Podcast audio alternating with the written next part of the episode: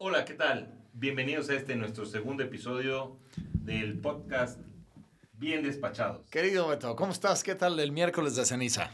Contentísimo Álvaro, súper bien. Empezó muy bien, ¿no? La gente viene a encontrarse a Jesús, tiznarse. Yo fíjate, no me la ha quitado todavía de la cabeza. es una gran, gran experiencia. Pues seguimos con este segundo episodio, meditando por segunda ocasión esta estación de Cristo. Jesús es condenado a muerte.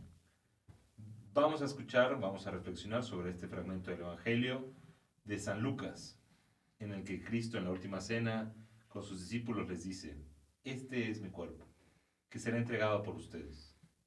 Esta copa es mi alianza, es la nueva alianza sellada con mi sangre, que será derramada por ustedes. Es muy fuerte este pasaje, Beto, porque estamos encontrándonos en la última cena de Jesús, cuando está rodeado de sus amigos más íntimos, sus apóstoles, y nos narran los evangelios, y el diablo había puesto en el corazón de Judas, su amigo, la voluntad de entregarlo.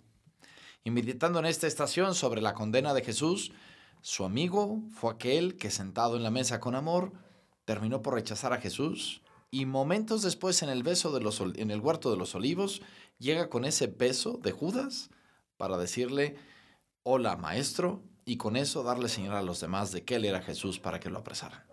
Claro, es, es una de las formas en las que podemos entender cómo es Cristo hombre y cómo Él comparte nuestra condición en todo.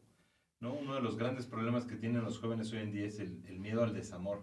Todas las personas tenemos, pero los jóvenes y los adolescentes, las personas en la secundaria, en la prepa, cuando están empezando a desarrollar su propia personalidad, pues nos podemos sentir muy, muy intimidados por el hecho del rechazo, del desamor, cuando buscan pareja, cuando están buscando novio, novia.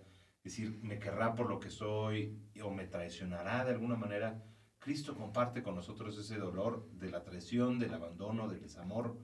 Y tantas veces nosotros mismos que por ese miedo, por el miedo a no, no alejarnos, no, no ser rechazados, pues preferimos las cosas del mundo antes que las de Dios.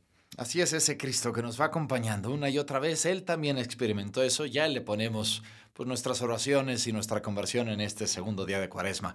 Vamos hoy, Beto, a tener de modo especial, estamos haciendo el recorrido en toda nuestra parroquia. Hoy nos centramos a todos los que trabajan en el Soriana, ahí del Parque de Pilares, desde el Starbucks, todos los que van a hacer el súper, a veces hemos hecho nosotros ahí el súper, todos los que trabajan y están por ahí. Vamos a tenerlos de modo especial en nuestras oraciones. Un saludo a todos los del Parque de Soriana de.